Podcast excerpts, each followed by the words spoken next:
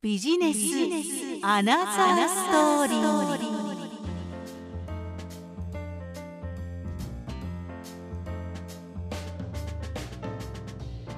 ビジネスアナザーストーリー。こんにちは吉川雅子です。この番組はビジネスの表面的なことではなくそのベースにあるもの。経緯や思い過去や未来について伺っていく番組です。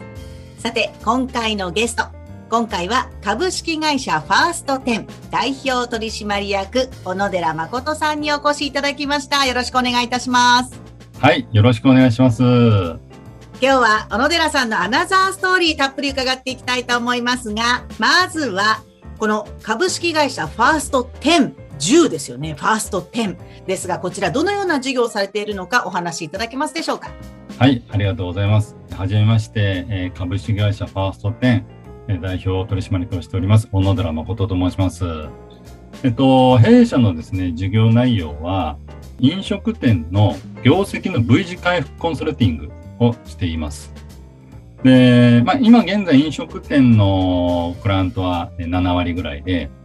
あとの3割ぐらいは店舗経営ということで、まあ、物販店とか治療院とかそういったところでやらせていただいております。で、この V 字なんですけども、まあ、あの飲食店、私が飲食店18年間関わっていたので、まあ、飲食店が私のマイホームなので、こちらの方の仕事が多いんですが、飲食店の V 字回復っていうところの、まあ、定義はですね、粗利益の回復なんですね。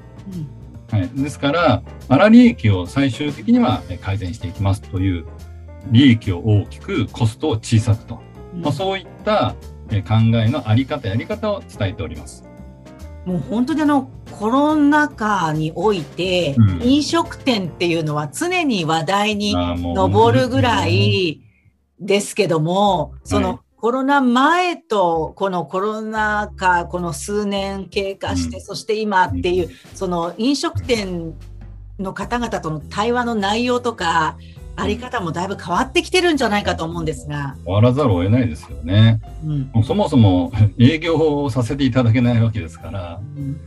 いやもう本当に相当厳しいですよね。やっぱり、あの、まあ、廃業も考えられた方もいらっしゃいますし、やはり何とかして続けていこうということで、まあ、少ない営業時間や日数の中でですね、やっぱその中で まあ、生き残るという道を選ぶには、まあ、いろんな本当に厳しい選択があったんじゃないかなと思うんですね。まあ、ただ、私があのその V 字回復っていうことをやってるのは、コンサルティングってちょっと名前なんで、お堅い感じなんですけども、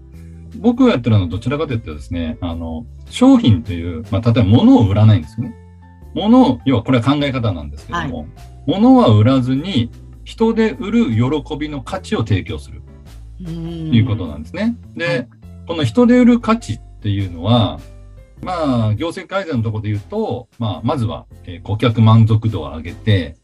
うん、顧客満足度だけじゃなくて、顧客満足度と収益の向上の両立。うん、この両立によって長く愛され続ける店づくりを支援してるんですね。うん、はい。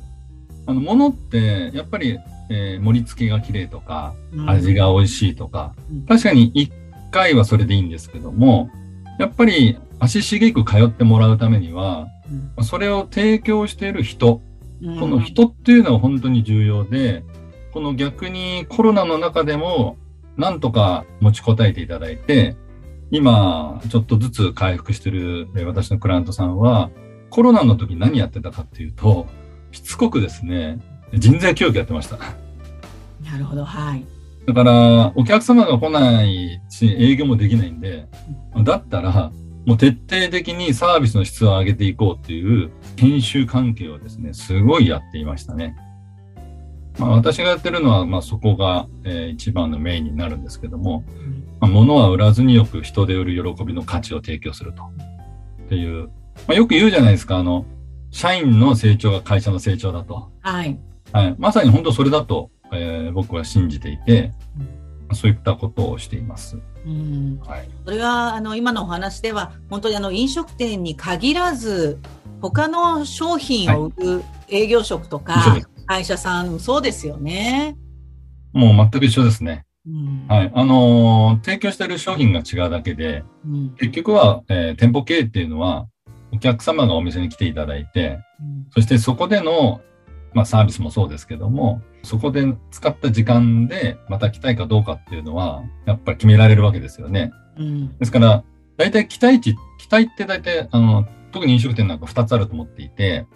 1つはそのネットとかで検索して、または口コミで友人から聞いたとか、で、こういう店があるよとか。っていう、それってまだ行ってないんですよね。はい。だから、えー、店に入る前の期待っていうのが取れる情報で、まあネットでいっぱいありますけども、あのブログとかですね、いろんな方とかありますよね。で、その店に入る前の期待と、実際店に入った時、要は店に来た時ですよね。うん、その時の現実、うん、ここのギャップが広いと、あ、なんかブログの方では持ってたんだなみたいなですね。はい、なんか操作してたのかなとかですね。そういうふうに思うんですよね。だから常にお客様はいろんな逆にお客様の方がいろんなお店を経験していらっしゃるので、やっぱり自分たちは当たり前になんかいらっしゃいませ、ありがとうございました。では、まあ、お客さんに喜んでもらうっていうことは難しいよねと。普通に自分がお客さんだったらわかりやすいんですけども、自分が足しげく通ってるお店ってなんでなんだろうなっていうと、最初は多分1回目は商品力だと思うんですよね。うんでも2回目、3回目っていうのは、多分、その、ものという物質的なものの価値ではなくて、人を通じて、よくこと消費って言いますけども、はい、えー、このことっていうのが、精神的な価値に変わってきてるんですよね。うん、だからここに来ると、なんか分かってくれるとか、ここに来ると非常に、あの、まあ、商談がスムーズに進むとか、うん、友人が喜んでくれるとか、うん、えー、そこのところが僕が人で売る喜びって言ってるんですよね。いやもうなんかすごく勉強になるなと思って伺って。はい、いえいえ。本当に、あもう本当に、だからコロナの前は、えっ、ー、と、マーケティングでですね、はい、新規の集客をもう本当にバンバンしていて、で、本当に集客も多かったんで、そこでは、あの、商品を早く提供ししましょうとか、もちろん、まあ、笑顔とかね、そういうのは当たり前なんですけども、まあ、お客様来てた時の、まあ、戦略とは変わっちゃいましたよね、完全に。それからは特にそうじゃないかなと思います。はい。で、そもそも、うん、その飲食店18年っていうお話がありましたが、うん、飲食店の現場でお仕事されていて、うん、そういったコンサルティング、今の会社を作られて、はい。他の飲食店さんとか、他の皆さんの、まあ、サポートに入られるようになった思いとか経緯っていうのはどういったことなんでしょう？か、そうですよね。あの、もちろんね、やっぱり僕も18歳で、まあ最初料理の世界に入ったんですけども、コックさんっていうんですかね、まあ料理人ですよね。はい。その時はやっぱりもう、やっぱり30歳になったら、うん、一国一城の主になって、うん、自分でお店を出して店舗経営していってですね。で、本当に、あの、お店を繁盛させていきたいという、まあそういうなんか、わかりやすい ステージでしたよね。はい。うん。でも、料理人はですね、僕あの、手荒れがひどすぎてドクターストップがかかっちゃってですね、はい、結局3年間、3年で辞めちゃったんですよね。はい、ただ、その裏方のその料理の世界から今度はホールっていうかですね、表の方に出てですね、うん、そこからまあ接客っていうことをだんだん学んでいくんですけども、あの、最初はまあ、そういったレストランとかですね、ワインセラーとかですね、そういったところでまあ、まあ、ホールとかギャルソンっていうんですけども、そういうのやってたんですけども、やっぱりだんだんだんだんその自分の中で経営者になりたいとか、うん、なんか30になったお店持ちたいっていう、そういう思いはやっぱ持ってますから、うん、何かそこで勉強できるとこないかななんて思っていたら、まあ、ちょうど私の、えーと、先輩からの紹介なんですけども、バーを、えー、オープンさせたお店があるから、そこで、えーと、人がいないんで行かないかって言われたんですよね。うん、でそこがですね、あの、すごい、まだその時店舗2店舗だったんですけども、はい、もう行った時に面接をしていただいた社長がですね、いきなりですね、あの、バーっていうのは店舗展開ができないって言われたんですよ。うん。うん。あの、チェーン展開ができない業態だと。はい。うん。で、まあ、簡単に言うとできないのマニュアル化できないからです。おお、そうですか。はい。結局お客様が、まあ、メニュー見て頼むこともありますけども、はい、バーってお客さんがすると、まあ、例えばジントニックくださいしたときに、うん、お客さんの好きなジンがあるんですよ。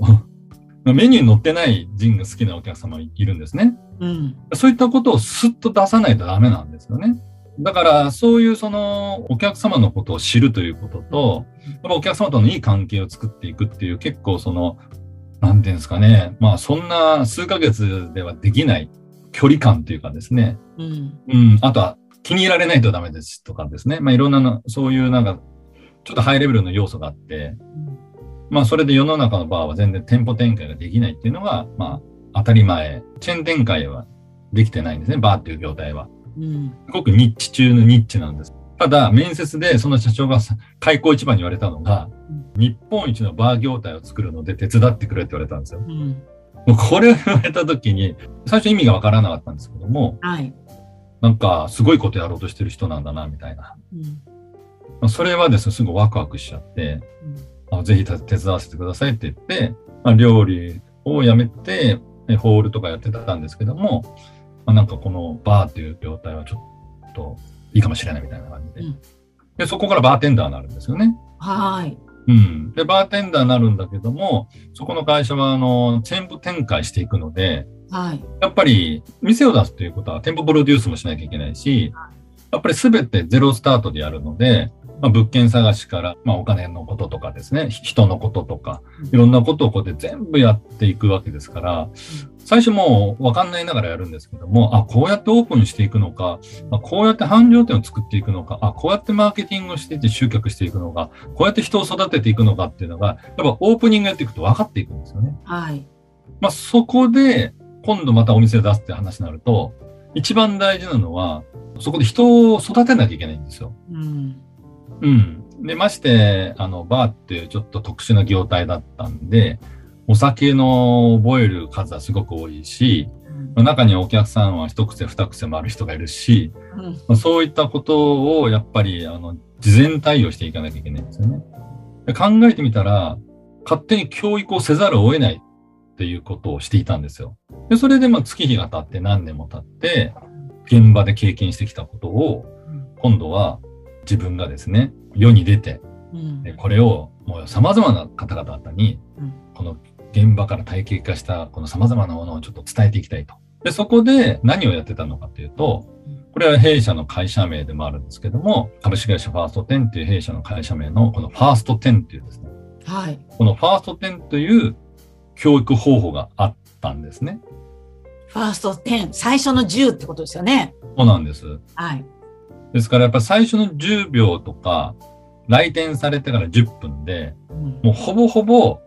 リピートするかしないかが決まってしまうっていう、まあ、そういったあの、まあ、方程式を作って、うん。まあ、それを伝えて目に見えないものをまあ教育していくんですけども、でも目に見えないものこそ目に見える結果を出すっていうのも散々関わってきたので、商品力はもちろんなんですけども、はい、何よりもやっぱり店舗展開していかなきゃいけないので、うん、やっぱりスタッフを早くできるようにしなきゃいけないんですね。うん、それはだから、一つの考え方を共通言語を一緒にやっていかないと、あの店舗展開はできなくなっちゃうので、まあ、そこで使ってた稽古方法が、このファースト10と言って、最初の10秒と10分という方向に集中したですね。まあ、簡単に言うと、お客様の滞在時間が1時間という過程の時に、1時間来店してから帰るまで1時間。でその中で10秒10分っていうのはだいたい2割ぐらいなんですよ、時間の中で。はい。ですから、2割のこの対応が、結果8割の印象を作ってしまうと。ですから、ここがもうダメだと、どんなに商品力があっても、お客様は美味しかったで帰るだけで、また来たいと思わないと。美味しかったの前に、なんかスタッフがすごく親切であるとか、スタッフがすごくなんか明るいとか、そういう、その食べる前に、お客様の脳の中には脳で感じてるものがあって、で、あ、なんかいい感じですね、みたいな。なんかすごくこのお店いいね、みたいな。それ人を通じていい印象を持ってもらって、で、後から注文された料理が出てきた、ドリンクが出てきた時に、まあ、美味しいわけですよね。そしたら、ああ、もう、やっぱり美味しいね、みたいな。まあ、そこで、そこまでは徹底的に集中してるってこと残りの時間はもうお客様の時間ですから、まあそこは当たり前のこと当たり前にやるってことで、まあ呼ばれる前に行くとか、本当になんかあの、あ、食べ終わったんだからお、お皿を下げして新しいお皿に変えようとかっていう、もう普通のことをやる。だから、この2割を絞るという、この2割の対応、僕たちは20対80の法則って言ってましたけども、この2割の対応で8割を作ってしまう。ここを徹底していこうっていうのが、ファースト10なんですね。で実際今も飲食店以外の方の,、はい、あの会社でも、または他業種でもですね、私のクライアントさんの中では、もうすべてこのファースト10という教育法を導入していまして、そこで業績、まあ、V 字回復をしているということになっています。その研修とかは、小野寺さんが直接、そのクライアントさんの会社に行って、従業員の皆さんに直接指導されたりするんですか？はい、あのですね、まあ、わかりやすく言うと、ステップ1がありまして、はい。まずは、もちろん、もう顧問契約もしたしたりとかして、はい、このコロナの時はもうずっとズームで、え講義を、ズーム講義をしてるとか、そういうことはもちろんイレギュラーいっぱいあるんですけども、はい、本当にわかりやすく言うと、まあ、例えばじゃあファースト10っていうその教育を、ちょっと当店に導入してみたいとか、ちょっと興味があるっていう場合は、あの、ステップ1で、1日研修っていうのがあるんですよ。はい。で、1日研修っていうのが1日5時間用意していただいてるんですけども、はい、まずこの5時間でファーストテントは何ぞやということと、そこのお店の、まあ、先に課題を聞いてですね、顧客満足度に対する課題とか、収益に対する課題とか、まあそういった数字と人の課題を聞いてですね、まあ、それをちゃんと聞いた上で研修をやるんですけども、えー、1日5時間やって、まあ、そこで、まずは10秒っていうのはこういうことですと。うん、えー、10分とはこういうことですと。うん、でも、これをやるためには、こんな、なんかやり方だけやっても、うん、なんか上っ面で終わっちゃいますよね。うん、なので、えー、非常にその、研修をどういうふうに自分たちで活かすのかっていう、この仕事に対する姿勢がすごく重要なので、やり方の前に、やっぱ何のためにやるのか、誰のためにやるのかっていう、その目的意識のあり方の部分をもう3時間ぐらいやるんですよ。で、そこで自分たちがこのお店をどうしていきたいかとか、3年後どういうふうになっていたいかとか、そういったものをある程度の言語で自分たちのお店はこうしていきたいんだっていうことを、ま見つけていくんですね。で、それを土台にして、じゃあそれを実現する一つとして、ファースト10をやっていくよっていうことで、まあ、そこで10秒の考え方、10分のやり方っていうことをまあ導入していって、で、実際に弊社は覆面調査もありまして、はい。はい。あの、弊社の方からもうすでに研修受ける前に覆面調査が行ってるんですよ。おおはい。で、覆面調査を研修前に受けた時の結果と、うん、研修を受けていただいてから、その後に当然課題を出してますから、うん、その課題を実践していただいて、まだ1ヶ月ぐらい経ってですね、改めて弊社の覆面調査がのスタッフが行くんですけども、はい、そうすると、研修受ける前はこうでしたよと。で研修受けてからこうですよっていうことを、ここでビフォーアフターでどこが変わってたかと。はい、で、どこがまだ課題なんだとか、はい、逆に強みが見えたりとか、うん。うん、逆に弱みがはっきりした分だけ、弱みを改善する必要もあるけども、逆にここが強みだっていうことはビフォーアフターで分かったんで、うん、じゃあそこを強くしていこうとか。まあ、ここは、ここはどちらかというとコンサルティングの領域なんですけども、まあ、そうやって、まずは第1回、うん、えー、1日研修をやっていただいて、うん、で、まあ、それでもうお腹いっぱいになりました。とか、大丈夫ですと。あの、資料も動画もいただいたし、これマニュアルとして、一応僕もマニュアルとして使えるように動画を撮ってるんですね。うんうん、動画も編集さして、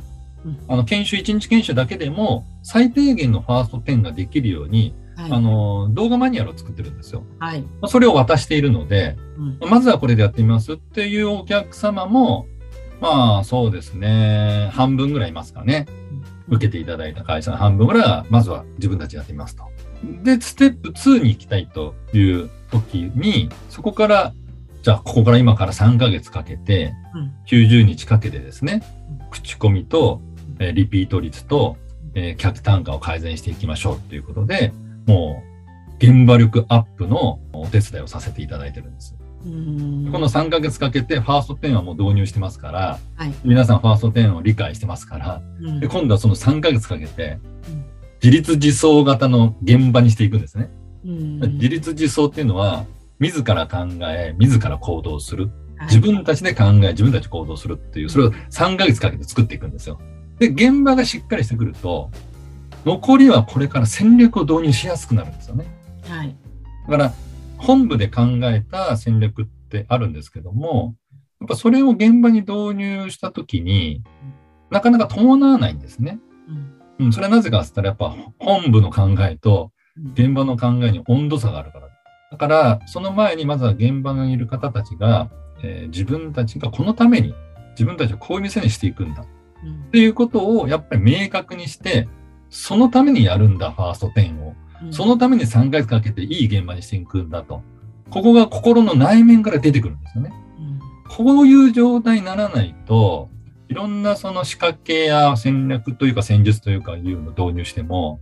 やっぱり単発で終わっちゃうんですよね。はい。うん。だから、まずは3ヶ月で土台を作っていただいて、でですね、残り9ヶ月で1年になるわけですけども、はい。3ヶ月後に残り9ヶ月を使ってですね、今度は徹底的にもう数字を改善していきます。まあ最終的に1年後には、もう粗利益率がですね、まあ、最低10%、できることなので目指しているのは20%ですけども、まずは10%改善していくと、うん、いうことですね。まあ、こういうことをやっています。いやあの、研修パッケージをただやりっぱなしではなくて、なんか覆面調査まで入って、ものすごく現場を考え、ビフォーアフターのフォローまでしていただき、ぜひお願いしたいって ちょっと思っちゃうの皆さんいらっしゃると思います。今のお話を伺っていて。なかなかね、ここまでお話しすることが、自分が、えー、コロナの前とかはですね、はい、お声いろんなところからかけていただいて、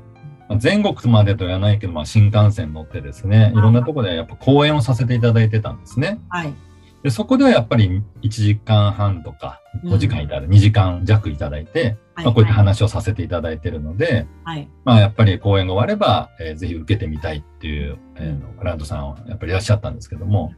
うん、コロナになってから、外に話に行く機会がなくなり、で今は現在はまだまだね、ウィズコロナ中ですから、やっぱりなかなかね、こんな話はする機会がなかったので、今日ちょっとお話できて本当嬉しいですね。ありがたいです。ありがとうございます。で、ちょっとまた、小野寺さんの、まあ、過去といいますか、ご経験上の話を伺いたいと思うんですけど、あの、飲食店からバーに入られたっていうが経緯の中でありましたけども、はい、あの、私なんかはもうお客さん側からしか見えてないんですが、はい、やっぱりバーのその中、いわゆるバーカウンターの中ですよね。はいはい、から、この今のその一癖も二癖もあるお客さんもいればみたいな。話先ほどありましたが、この今のそのバー文化といいますか、このお酒の文化といいますか、どうですかね？いろいろ感じたことも終わりじゃないかと思うんですが。お客様は当然、あの、お連れ様とか、まあ、お一人の方とかお酒楽しんでお連れ様と話で盛り上がっていて、うん、まあ自分のテーブルでお話をされてますけども、私たちっていうか、僕がバーテンダーやったら当然簡単ながなんですが、はい、まあ、そうですね、大体テーブルで、まあ、平均大体僕が働いてたとこでは30席、40席ぐらい。はい、大きいとかもちろん100席とかありましたけども、はい、でも大体それは本当に稀で、大体30、40ぐらいですよね。うん、もっと本当に銀座のバーとかってもカウンターだけとか。そうですよね。はい。もう本当そうなんですね。で、まあ僕のところはやっぱやっぱ展開していってたんで、まあカウンターバーもありましたけども、まあテーブルでだいたい30席、40席。で、カウンターにいるのは1人か2人ぐらいしかないんですけども、うん、お客さんが例えばじゃあ40席のところに、ほぼほぼほぼ満席だと。はい。入ってるじゃないですか。はい。大体ですね、どのお客様がどういう話をしてるのかっていうのは9割ぐらいわかります。あ、そうなんですか。はい。はい、こちらのお客様にもこういうね、仕事関係の話で今ちょうど盛り上がってきてて、今までずっと話をね、上司から聞いてた部下の方が、やっと口をあの出すようになった、その時間だから、今あそこは絶対おかわり取りに行っちゃいけないとかですね。はい。うん、で、カップルがカウンターで、えー、来てる時はもう最初に観察をしてますから、はい、このカップルは多分ね、付き合いたてかな、みたいな。そうすると、男性はバーに連れてきたいけど、なんかお酒の量よくわからないと。うん、で、なんかやっぱりかっこいい彼氏を演じたいと思うと。うん、そしたら、まあ、助け舟を出してあげて、まあ、お客様が飲まれてる、えー、まあ、例えば、モスコミュールっていうのを飲まれていたら、よく飲まれるんですかなんて言って、まあ、そこで、モスコミュール美味しいですよね。当店はですね、ちょっと生姜入れてるんですよ、みたいな、会話をちょっと出すんですね。うん、ちょっと、そう思いました。すごくね、なんか生姜の味がして美味しいんですよ。っていうようにして、それをきっかけに、じゃあ次こんな、あの、お酒飲んでみますか？とか、こうしますか？とかって、できるだけ彼を立ててあげるんですね。で彼を立てることによって、彼女が、あ、なんかちょっとかっこいいとか、うん、そうすると、この彼氏、また連れてくるし、で次は違う女性連れてきたりとかですね。でもお客様を立てるってことはとても大事なことで、はい、うん、だから、気分良くさせてあげるっていうですね。まあ、だから9割ですね、本当にもう分かるんですよ。どの、今、どのタイミングで何の話をしてるかっていうのが。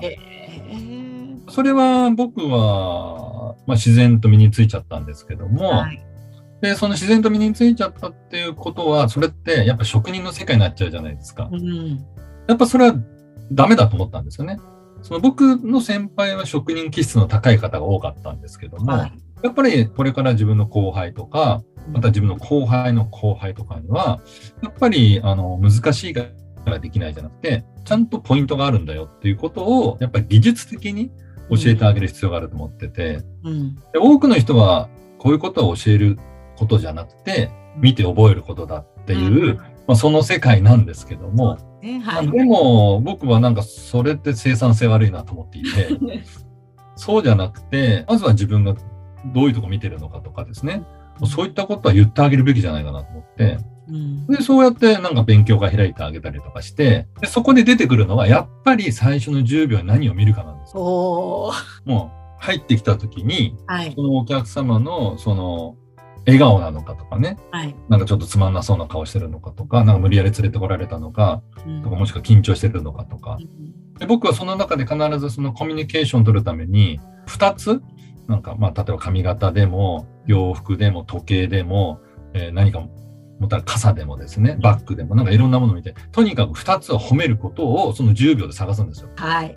で、お客様にご案内したときに、もう最初の10秒も動いてますからね。うん、で、今日はお仕事の帰りですかって言ったときに、あ、素敵な傘です。傘ですよ。傘を素敵な傘ですねっていうのは、これ、傘褒めると普通ないじゃないですか、なかなか。女性って、ね、男はなんかビニール傘でいいよみたいな感じだけど、多いですけど、やっぱ女性はね、気に入った傘ちゃんと合ってて、まあ、そういったところにちょっと言ってみると、すごい喜んでくれたりとかするんですよね。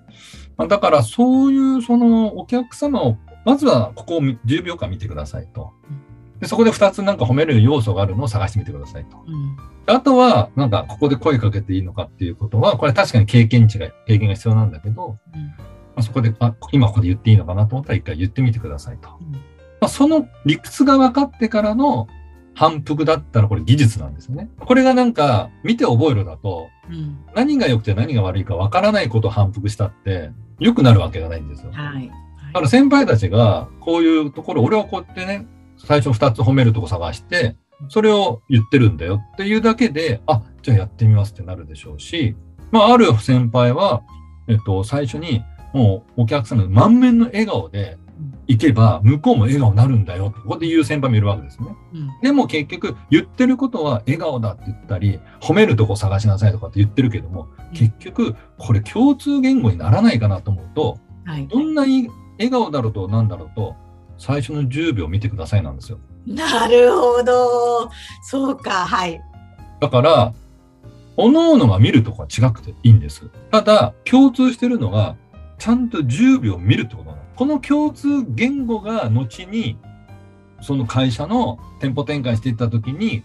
崩れにくいサービスの考え方なんですね。うん、けどこれが先輩は笑顔だって言ってる。うん、先輩を2つ褒めるって言ってる。うん、一体何なんですかと、うんうん、どっちを選べばいいんですかと、うん、っていうのが往々にしてあるじゃないですか。はい。だから先輩がそう思ってるんだよ。この人はこう思ってるんだよっていうことは、やっぱり受け止めてあげて、それダメだよっていう否定はしなくて、で、でも、あの、その先輩はそう笑顔だって言ってるけど、僕たちは笑顔だと思うんだったら笑顔。褒めるとこ探すんだったら褒めるとこ。だけど、僕たちは共通してるのは、しっかりと10秒見てくださいと。うん、まあ、これが共通してたところだったんですよね。なるほどですね。いや、その共通点を探しながら、誰にでもそのベースがわかるようにっていうふうに持っていったのが、その小野寺さんの凄さですよね。そうですね。あの、そうですねっていうのは、まあ自分がやってたからなんですけど、ただ、やってたからじゃあ言えるかってあるから、うん、なのでやっぱ本書いたんですよね。はい。うん、だから、その、やってたからっていうと、当然その、いや、私だってやってたよっていうし、いろんなやってたよ。今出てくるじゃないですか。はい。はい、だったら、そう、うん、もちろん、あの、みんなやってたんで。うん、まあ、ただ、だったら、じゃあちゃんと言葉にして、体系化して、こういうふうにやっていくんだっていうことを、本が出せれば、うん、まあ、より一層、今度は僕が知らない方にも、その本が届いて、あの、ファースト10ちょっと興味がありますって言って、こうやって全国に広がっていく。はい。やっぱり僕は弊社の株式会社ファースト10の理念っていうのが、このファースト10を通じて人の幸せに貢献するっていうのが、あの、株式会社ファースト10の理念なんですね。はい。だからやっぱこのファースト10っていうその10秒で相手を笑顔にするとか、その10秒を関心持つとかっていうこと。うんたった10秒だけど、この10秒って言葉の数にすると、50文字から60文字なんですよ。はい。ですから、この50文字から60文字をしっかり伝える、ちゃんとあなたのこと見てますよっていう言葉を伝える。これだけでも本当にコミュニケーション能力が高まるんですよね。コミュニケーションって、なんか仲良くなる、話し合うっていうのはコミュニケーションだと僕は思っていて、はい、僕が言ってるのはコミュニケーション能力なんですよね。はい、だから仲良く話すだけではなくて、相手が喜んでくれるとか、そのコミュニケーション能力がつくんで、これってやっぱスキルなんですよね。はい。うん。だから技術なんで、もう誰もができるということで、あの、本当に全国に広がってもらいたいっていう思いで、今は、まあ飲食店は多いんですけども、物販店とかですね、治療院とか、そういったところにこのファースト店を導入していただいてるっていうのがそういう感じですね。どの業態であっても、そのファースト店、今の理念を考えたときに、それを考えながら接すると、みんながハッピーになるなっていうのはすごく感じますね。嬉しいですね。ありがとうございます。本当、ね、僕は、あの、たかが10秒で何ができるのかとかですね。当然、そういう最初の頃は結構ですね、まだ何にも無名というか、本当に、あなた誰ですかっていう、まあ、独立したての時はやっぱりね、まあ、言われたというか、レポートに書かれたりとかですね、こん。なことやって何の意味があるんですかとかですね、やっぱりありましたよね。でも、そこで、なんか、あの、逆に僕は感謝していて、まあ、そういうふうに思う方もいらっしゃるんだなと思うと、じゃあこの方が、あ、でもやっぱりファースト10、10秒大事だよねって言ってもらうには、もっともっと伝え方とか、もっともっと理論武装もしなきゃいけない。で、もっともっと何よりも、あり方を深く掘っていかなきゃいけないと。うんまあ、そういうふうに考えていって、まあ、考えるきっかけを作っていただいたんで、たかが10秒で、だけど僕はこの10秒が本当に世界を変えるぐらい、あの、自分の信念があってですね、たった10秒だけども、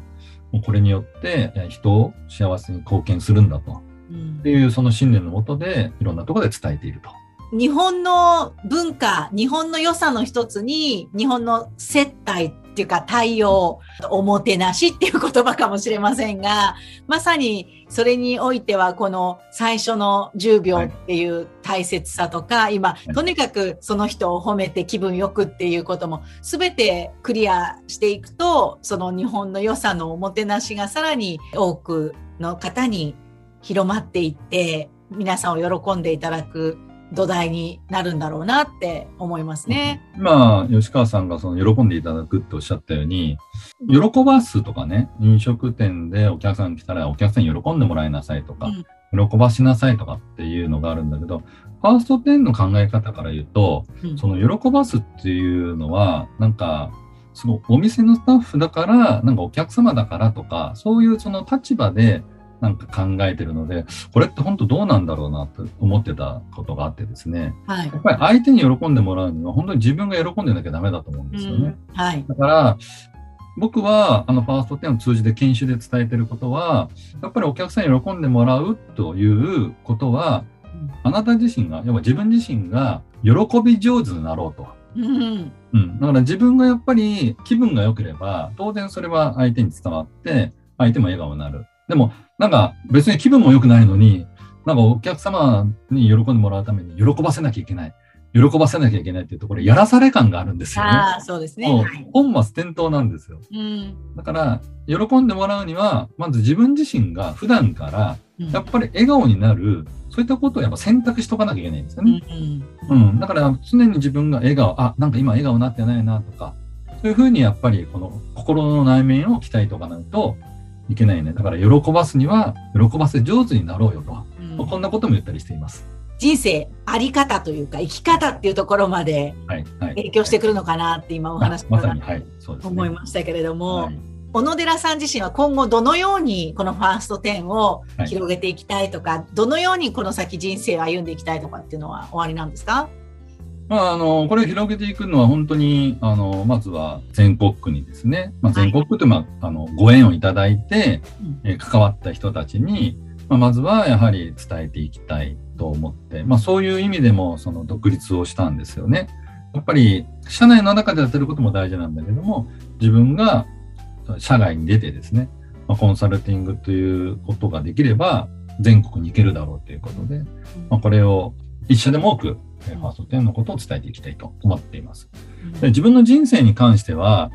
仕事をずっと現役でね、やり続けるというようなイメージは僕はなくて、うん、やっぱりなんです関わる人たちとやっぱり幸せになりたいんですよね。はい。うん。だから関わる人たちの幸せになるためにはどんな仕事をすればいいのかとか、このファースト10をどういうふうに活かしていけばいいのかとか、そういうふうに考える、まあ、人生がいいかなと思っていて、はい、だからずっと仕事を私は現役でやるんだっていう言い方ではなくて、関わる人たちと一緒に幸せになりたいので、そのためにこのファースト10をどういうふうに使っていったらいいんだろうっていう、まあ、そういうなんか人生がいいかななんてちょっと思っています。ちょっと分かりにくくてすいません。まだこれからどう展開されていくのかが楽しみですよね。特になんか具体的にこれだっていうことを決めてしまうと、なんか自分の中でそれをやんなきゃいけないっていう、はい、ちょっと精神的にですね、負担がかかるようなあって、まあ仕事は仕事でしっかりやらせていただくんですけども、はい、自分の人生ってやっぱり自分の人生はやっぱ幸せになりたいわけじゃないですか。はい、その幸せになりたいことで仕事という手段を使ってるんで、うん、ならばその仕事という手段を自分の人生になんか少し近づけていくならば、何ですかね、もうこの仕事をやりながら自分の人生が豊かになって、周りの人たちも笑顔になるんだったら、そんな最高なことはないなと思っているので、はいうん、これからもこのファースト10っていうのは伝えていくし、自分自身もやっぱりファースト10をもっともっと自分のなんていうんですかね、体の一部のようにですね、うんうん、あの、使っていきたいなと思っています。はい。ありがとうございます。そのためにも、先ほどちょっとお話しいただきましたが、本について改めてご紹介いただいていいですか、はい、あありがとうございます。本はですね、まあ、出版会社が実務教育出版っていうところなんですけども、はい、タイトルが最初の10秒でお客様を笑顔にする奇跡のルールと。はい、本当にあの、ファースト10をど真ん中にしてですね、もうタイトルが最初の10秒をつけてしまっているので、はい。あの、まあ、ただ、ここは私が飲食店をやっていた頃の体験が結構多く入っているので、うん、まあ、飲食店やってる方だったらば、あの、わかりやすいかなと思います。うん、ただ、あの、飲食店じゃない方を読んでいただいてですね、なんか自分に置き換えて、あの読んでいただいて、非常になんか面白いとかね、参考になる部分があったなんておっしゃっていただく方もいるので、はい、ぜひ飲食店以外の方でもご興味があればですね、あの、はい、ぜひ読んでいただきたいなと思います。今は Amazon からですね、はい、はい、購入できまして、まあ、Kindle でも購入できますし、ペーパーでも購入できるので、Google とかで検索で最初の10秒って入れていただければ、はい、すぐに ヒットしますので、ぜひ何かあったら見ていただきたいと思います。すごいですね。最初の10秒でヒットするってすごいですよね。そうですね。えー、本当そうですね。はい。もう本当に最初の10秒でヒットするっていうのは、だからそれだけやっぱりニッチだと思うんですよね。コンサルティングっていうのはね、結構大きいですけど、あなたは何の専門家ですか？って言った時に、まあそうですね。まあ、私は最初の10秒といういうコンサルティングですっていうことにもなりますので、はい、そういう意味では覚えていただきやすいかなと思っています。うん、さあ、それでは最後になりますが、はい、今聞いていただいた皆さんに改めてお伝えいただきたい、えー、メッセージお願いします。はい、改めましてですね、私のですね、小野寺誠のですね、このファースト10っていうのをお話をさせて、また聞いていただきましてありがとうございます。本当にあの、このファースト10っていうのは、店舗ビジネスだけじゃなくてですね、あの、様々なその人との関係の中で使えるメソッドになっておりますので、ぜひぜひご興味がありましたら、Google の検索で言うと、まあ、ファースト10。10は数字の10ですね。ファーストはカタカナです。ファースト10と、えー、入れていただければ、まあ、弊社のホームページにすぐ出ますので、まあ、そこにあの問い合わせでですね、あの、ちょっと、あの、顧客満足や収益に対する課題など、そんなことを、え問い合わせいただければ、まあ、個別相談ということで、まあ、20分から30分ぐらい、あの、無料でさせていただいてますので、ぜひあの検索で一度あのご連絡いただければと思います。よろしくお願いいたします。はい、ありがとうございました。ビジネスアナザーストーリー。今回は株式会社ファースト10代表取締役小野寺誠さんにお話を伺いました。ありがとうございました。ありがとうございます。では、また次回をお楽しみに。お相手は VIP 言葉表現研究所吉川雅子でした。さようなら。